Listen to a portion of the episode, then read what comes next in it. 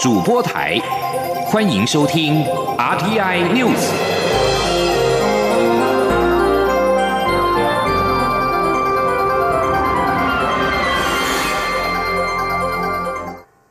各位好，我是主播王玉伟，欢迎收听这节央广主播台提供给您的 RTI News 新闻。首先带您关注。台湾长期盟邦洪都拉斯总统伊兰德兹十一号表示，为了取得 COVID-19 疫苗，洪都拉斯可能在中国设立商务办事处。中美洲国家洪都拉斯与中国没有外交关系。洪都拉斯表示有意透过墨西哥、智利、阿根廷或萨尔瓦多取得中国疫苗。根据路透社报道。叶南德兹对于富有国家储藏疫苗感到失望，他表示已经要求台湾说服美国分享所储藏的疫苗。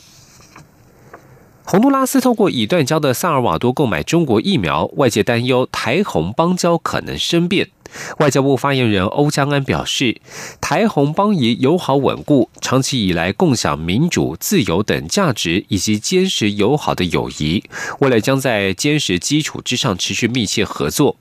欧江安并且重申，疫苗不应该沦为政治操作工具。我国政府坚决反对任何一方以隐含任何附带条件的方式提供疫苗，作为迫害台洪邦谊的手段。今天记者王兆坤的采访报道。洪都拉斯疫苗短缺，外交部发言人欧江安表示，洪国透过前友邦萨尔瓦多协助向中国采购疫苗，已掌握相关情形，与洪都拉斯密切协调当中，外交部会持续注意后续发展。欧江安强调，台洪邦已稳固，相关合作也在持续推动。他说，台湾跟洪都拉斯两国的一个邦谊友好稳固，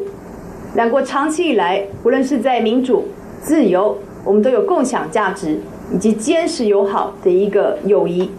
未来我们会在这个坚实的基础之上，持续的密切的合作，加会两国的人民、两国的经济以及两国的社会的发展，共同的继续努力合作，来获得这个呃继续的来推动相关的合作的成果。截至目前为止，两国的一个合作成果也普遍获得洪都拉斯的政府跟人民。的一个普遍的肯定。欧江安重申，面对疫情蔓延，疫苗取得是人道议题，攸关洪都拉斯人民的生命与健康事项，不应沦为政治操作工具。我国政府坚决反对任何一方以隐含附带条件方式提供疫苗，作为破坏台洪邦谊手段。未来我国将继续秉持同舟共济精神，结合理念相近国家的力量。共同捍卫民主自由制度，协助洪都拉斯对抗疫情，并促进国家永续发展。中央广播电台记者王兆坤台北采访报道。继续关注国内疫情。台湾爆发疫情以来单日本土病例最高的纪录。中央流行疫情指挥中心指挥官陈时中十一号公布，国内新增七例本土病例，其中六例感染源不明。台湾已经进入社区感染阶段。他认为社区内多少都有隐形带源者，指挥中心正在逐层框列围堵，以阻止疫情扩大。指挥中心宣布，从即日起到六月八号，提升疫情警戒到第二级。指挥官陈时中表示，国内婚宴会馆或是吃到饱餐厅，如果能够做好梅花座、戴口罩等防疫措施，才能够让同时用餐人数超过一百人。到 KTV 唱歌也建议全程戴上口罩。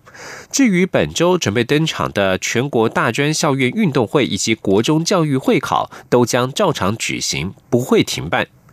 前天记者郑祥云、陈国伟的采访报道。国内防疫升级，中央流行疫情指挥中心指挥官陈时中宣布，全台在六月八号前，原则上停办室外五百人以上、室内一百人以上的集会活动。但如果能采固定座位，并遵守梅花座、十连制、全程佩戴口罩、禁止饮食等规定，可以向地方主管机关提报防疫计划核准后实施。台铁、高铁、客运等大众运输也要再度禁止饮食。电影院或相关这些室内场所，那会好要求。就是要梅花座戴口罩，好，那夜市当然会要要求社交距离跟人流管制，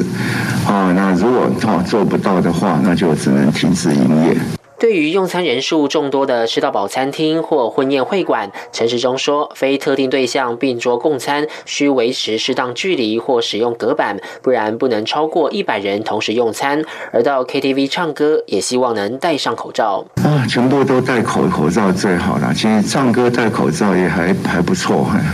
可以的啦。以前大家觉得好像很困难，我现在发觉，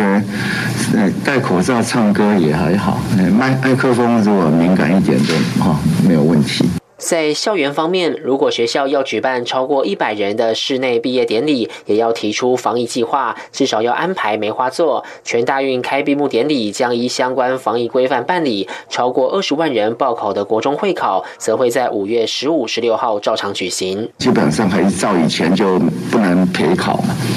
好，那相关里面市场，那当然要维持它一定的通风，那大家要戴口罩。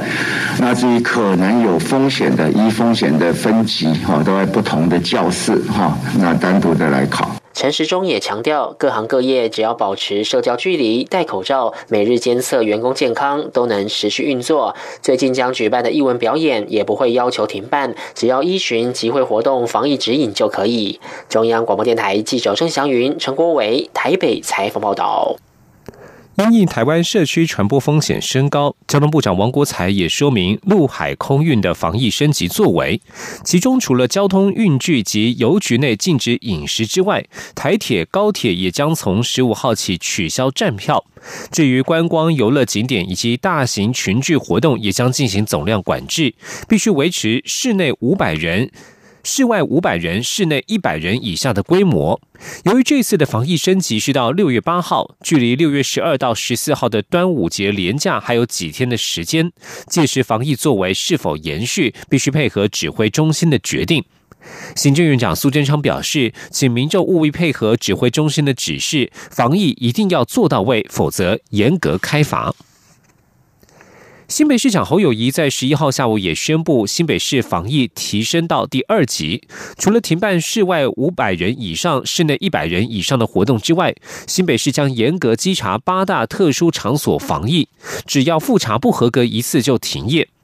侯友谊也表示，新北市各校校外毕业旅行延后，夏季学校交流活动暂停。侯友谊建议，中央应扩大筛检量，如果个案不断在同一个地区出现，就应该针对高危险地区进行普筛。前天记者王威婷的采访报道。中央流行疫情指挥中心公布，十一号新增七例本土个案，其中六例感染源不明。而感染源不明个案中有一例足迹曾到新北市泸州、新庄地区。新北市长侯友谊今天在防疫会议上表示，这名感染源不明确诊个案已框列一百一十五人居家隔离，但确诊个案记忆是否完整，新北市将继续调查，问清楚足迹。他表示，中央应扩大框列，扩大筛检，只要跟确诊个案在同一场参会的人都应该裁剪，不怕找不到，只怕你不愿意找。侯友谊也建议，如果不断在同一区块出现确诊个案，就应该在高危险区普筛。侯友谊说：“如果个案不断的出现都在一个同一个区块里面的时候，我也建议中央在高危险区的划定上去做好普筛，因为这样子才有办法把。”很多的疫情真正的量，把它显现出来，然后我们可以全力的防堵它。侯友谊表示，确诊个案疫调出来后，新北市府随即赴泸州和新庄足迹重点消毒，这两个区域的学校也暂停对外开放。他表示，为了防堵疫情，新北市府比照社区感染情况，今天下午再到泸州和新庄进行公共区域全面消毒。中央广播电台记者王维婷采访报道。昨天宜兰出现一起造成五人确诊的游艺场群聚事件，宜兰县长林姿妙表示，因应 COVID-19 疫情，已经提升相关单位的防疫作为，呼吁县民配合加强防疫。至于宜兰同万节是否停办，县府表示将是疫情发展状况进行讨论。在财经焦点方面。美股科技类股十号重挫，加上台湾疫情升温，国内的船产电子类股遭投资人砍杀，外资及陆资大幅卖超新台币四百二十三亿。中场台股重挫六百五十二点，跌幅百分之三点七九，收在一万六千五百八十三点。上市成交量高达七千一百四十八亿，再度创下历史天量。台北金融市场股汇双杀，新台币对美元汇价中场重挫了一点三六角，收在二十七点九五二元，是近一周以来的低点。前天记者陈林信宏的采访报道。美股科技类股重挫，台北股市十一号早盘一开盘就受此影响大跌近三百点。尽管指数稍有回升，但盘中又传出疫情升温的讯息，原本表现疲弱的电子股跌势更加惨重。至于传产类股原本表现有撑，但随着电子类股跌势越来越大，也引爆传产类股杀声隆隆，拖累大盘指数重挫六百五十二点，创下历史第三大跌点，跌幅达到百分之三点七九，一万七千点失守，收一万六千五百八十三点，成交量再度创下历史天量。国泰正奇问出经理蔡明汉说。今天指数开低，就是因为美国科技类股弱势，但后来爆量走低，就是因为在盘中就传出台湾有社区感染的问题出现，所以才导致指数开低震荡走低，最后爆天量出现长黑 K 棒。分析师指出，台股十一号出现爆量下杀走势，多属于恐慌性卖盘。以实际来看，台湾的半导体大厂。基本面并没有改变，短线可以观察近期跌升的电子股是否有止跌迹象。业绩基本面佳的航运、钢铁股，如果能率先回升，多头就可以有机会重整旗鼓。台北金融市场十一号股汇双杀，在大盘重挫下，加上外资在台股卖超超过四百多亿，并同步在外汇市场汇出，新台币对美元汇价中场重挫一点三六角，收二七点九五二元，为近一周低点。中央广电台记者陈琳、信鸿报道。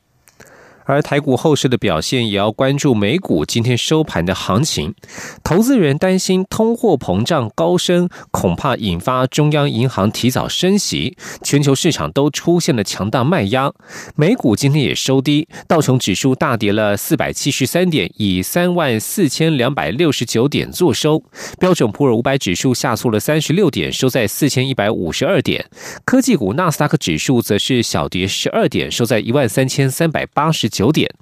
而欧洲股市今天也因为通膨疑虑收盘重挫。伦敦金融时报指数大跌了一百七十五点，以六千九百四十七点作收。德国法兰克福指数重挫两百八十点，收在一万五千一百一十九点。巴黎政商工会指数下跌一百一十八点，收在六千两百六十七点。欧美股市的跌幅都在百分之二到百分之一不等。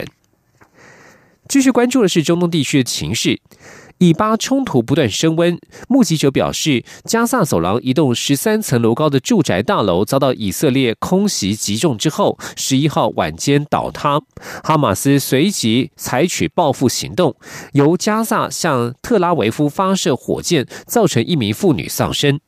根据路透社报道，这栋大楼内有加萨走廊统治者哈马斯的政治领导阶层办公室。以色列空袭之后，哈马斯和伊斯兰圣战组织都表示将对特拉维夫发射火箭。哈马斯表示，一共对特拉维夫及其郊区发射了一百三十枚火箭。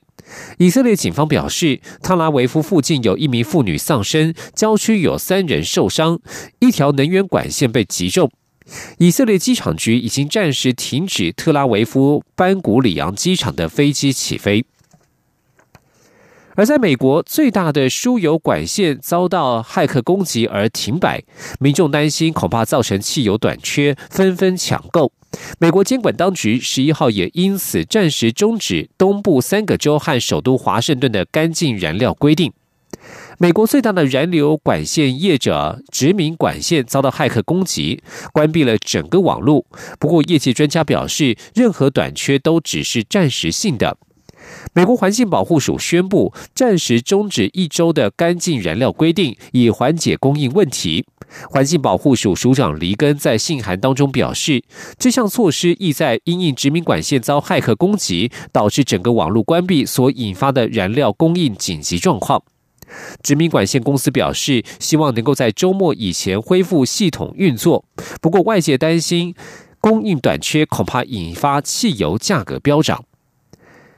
这里是中央广播电台。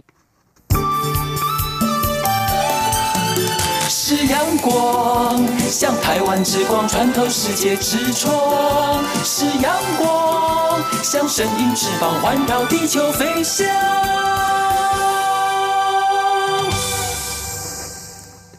各位好，我是主播王玉伟，现在时间是上午的六点四十五分，欢迎继续收听新闻。经济部能源局在十一号公布离岸风电第三阶段区块开发选商规划草案，拟从二零二六年到二零三五年，每年试出一点五 gigawatt 开发容量，总计十五 gigawatt，试出的幅度超乎预期。至于开发商念资在资的国产化规范，虽然项目有微幅调动，但是整体来说是增加了弹性，仅要求深设容量的六成必须达到国产化，剩余。四成则是为加分项目。能源局表示，会将各界意见带回研析，并且赶在六月底前发布确定版本，让开发商至少有一年的时间来准备区块开发第一期，也就是二零二六年到二零二七年开发申请。前听央广记者谢佳欣的采访报道。经济部能源局十一号对外说明离岸风电第三阶段区块开发草案，其中考量国际减碳趋势，台湾需扩大发展绿能，加上审视国内产业能力及空间等条件后，拟扩大释出开发容量，由每年释出一 gigawatts 拉高至一点五 gigawatts，总计十五 gigawatts，且要以两年为一期，先试跑三期。例如第一期并网年度为二零二六年到二零二七年。的开发案，以此类推，并先试跑三期，最后四年要如何规划，则会是这三期的遴选结果再做讨论。而整体的招商原则将采先资格审查后价格评比。值得注意的是，草案特别给予国产化项目弹性，不再要求百分之百国产化，改成深设容量的六成为必须落实的必修课，其余四成则为加分题。有开发商忧心，这将无法支撑本土供应链发展所需的量能。不过，能源局仍对本土供应链有信心。能源局局长尤正。伟说：“是我们觉得，经过第二阶段这样的一个能力建立之后，它如果可以在价格、品质、交货期上有国际竞争力，其实不用担心国外的厂商跟我们竞争，因为我们还是有一个本土的一个优势在，不管它的运费或是它的及时维修等等这一些，我们事实上还是站在比较有利的位置啊。所以我们希望我们国内的供应链也能够利用这段时间，在第二阶段好好的把自己的产业能力建立起来。”能源局表示，二零二六年。到二零二七年，区块开发第一期的遴选招商将在明年第二、第三季举行，后续会赶紧同整各方意见，盼于今年六月底前试出确定版本，让开发商至少有一年的时间做准备。至于先前第二阶段遴选开发商释出股权引发争议，能源局指出，目前区块开发细则草案虽没有设定相关条款，但为避免争议重演，可能会在行政契约律定股权转移的相关规范，一经拍板就会尽快对外公告。中央广播电台记者谢嘉欣采访报道。COVID-19 疫情冲击各国实施边境管制，近期出现大量家庭看护移工转换为产业移工。劳动部十三号将与国内移工雇主等团体开会讨论，严拟行政指引。劳动部长许明春在十一号指出，移工有工作自由，但是当初是以家庭看护名义来台工作，原则上应该三年期满才能转换。期满前要转换，也应该是以同类型的工作为主，不应该跨业别。而这次讨论就是要在兼顾移工及雇主的权益之下，定定转换指引，避免移工单纯因为薪资待遇而给予雇主不友善的对待，迫使雇主同意不再聘雇。请听央广记者谢佳欣的采访报道。武汉肺炎疫情下，国内产业移工人力大量短缺，家庭看护移工转换成产业移工人数大幅飙升。劳动部长许明春十一号为职灾劳工重返职场服务管理中心揭牌，并在会后联访时指出，原则上家庭看护移工来台工作满三年后转换不受限制，而在三年期满前转换人数，去年全年才两百多人，今年一到三月就暴增至一千零二十三人，且还有。雇主团体反映，家庭看护义工为了转成产业义工，而有刻意代工，给予雇主不友善对待，借此迫使雇主同意转换的情形。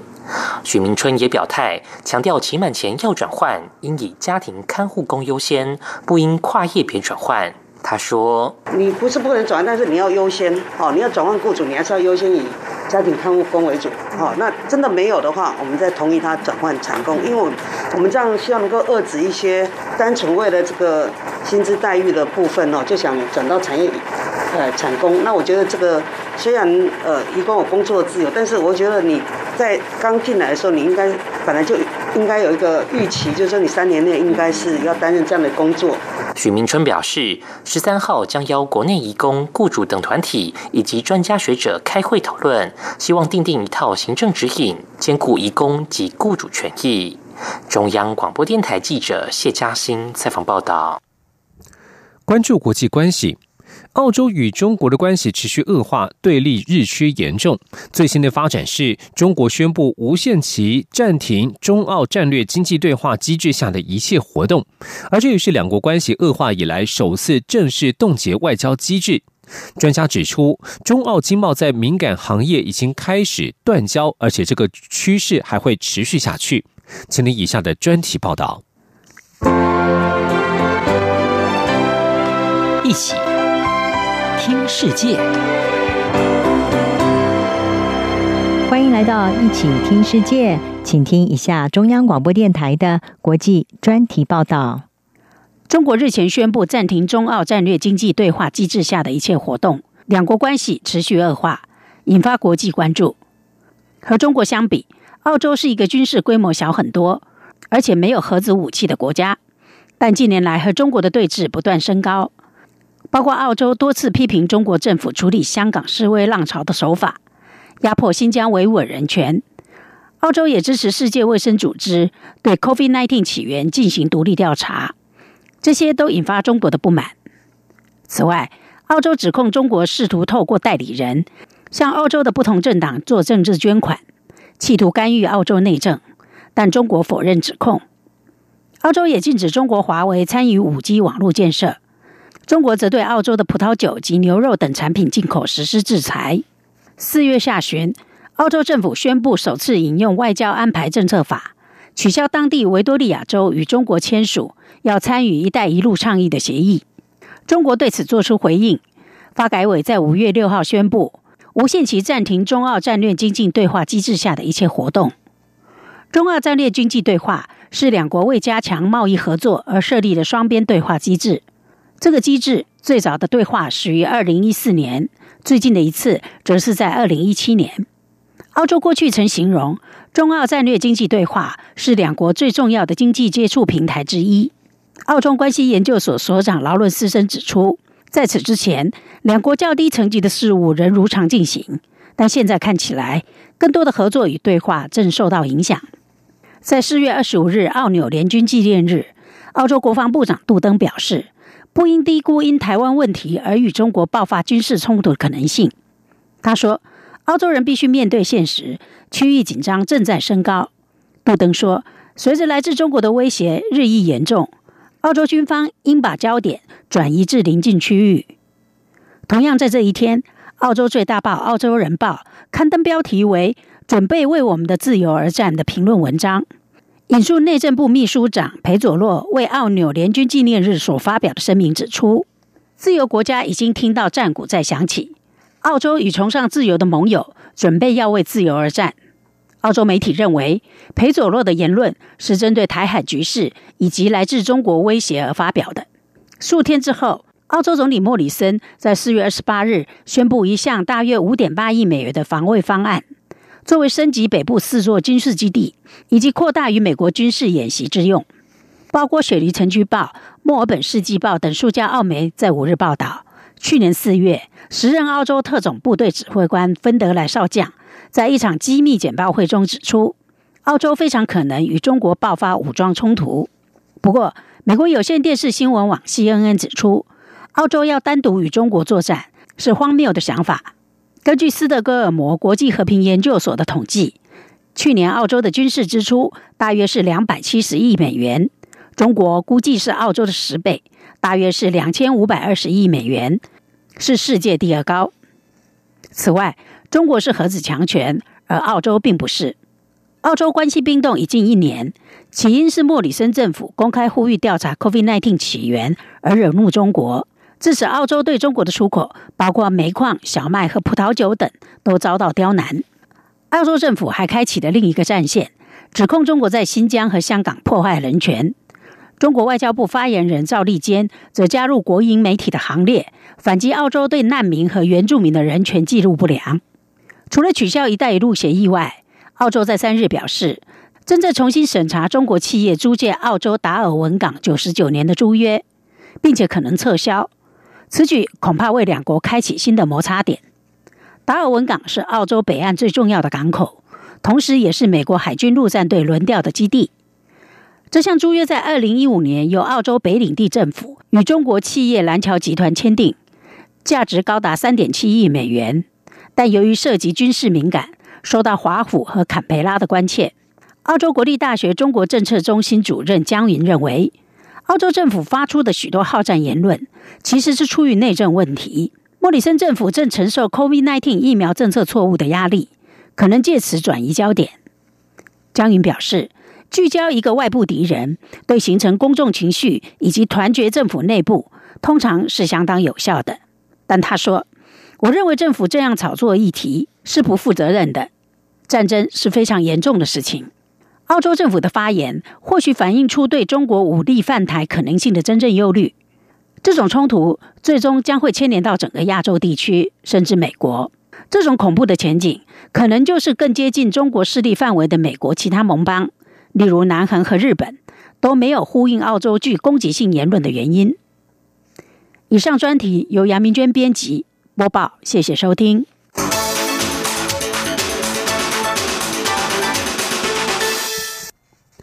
英国十二号提出打击外国恶意活动计划，推出了一项法案，赋予安全和执法部门新的权利，因应日益增加的威胁。这项法案将翻修法令，以符合现代需求，更新老旧的官方保密法令，让那些法律能够与时俱进，因应网络战时代的威胁。当中部分的法律甚至可追溯到几百年前。英国情治首长表示，中国与俄罗斯除了寻求介入政治之外，还想窃取商业机密和智慧财产。二零一八年，俄罗斯特工被控在英国以神经毒剂毒害前俄国间谍斯克里帕尔。根据和英国女王伊丽莎白二世阐述未来施政重点的预作致辞在一起的简报文件当中，英国也将修订叛国法，打击或国家背后支持的间谍活动。另外，英国同时也将制定外国影响力登记法，协助对抗间谍刺探、外国干预，以及对科学研究提供更加的保护。一项调查发现，中国在 Twitter 崛起，受到假账号大军推波助澜，他们大量转推中国外交官和国营媒体的推文，借此暗中强化中国的宣传，让数以亿计的用户更可能看到这类讯息。这项调查是由美联社与英国牛津大学牛津网络研究所历时七个月做成。研究者表示，从去年六月到今年一月为止，中国一百八十九名外交官获得的转推次数，超过一成是来自三月一号以前已经被推特停权的账号。推特平台禁止人为操纵。美联社指出，这种虚构出来的人气可提高中国传声人的地位，制造很多人支持的假象，还可扭曲平台演算法，让更多真人用户看到中国政府的宣传。按照演算法，热门推文会被加强散布。个别假账号的影响力或许微不足道，但是这类网络如果长期大规模发展，就可能扭曲资讯环境，深化中国讯息的影响范围以及被信任的程度。中国外交部则是表示，他们没有在社群媒体上耍花招，并且透过发给美联社的声明，呼吁有关方面摒弃自身歧视的态度，摘下有色眼镜。以上新闻由王玉伟编辑播报，这里是中央广播电台台湾之音。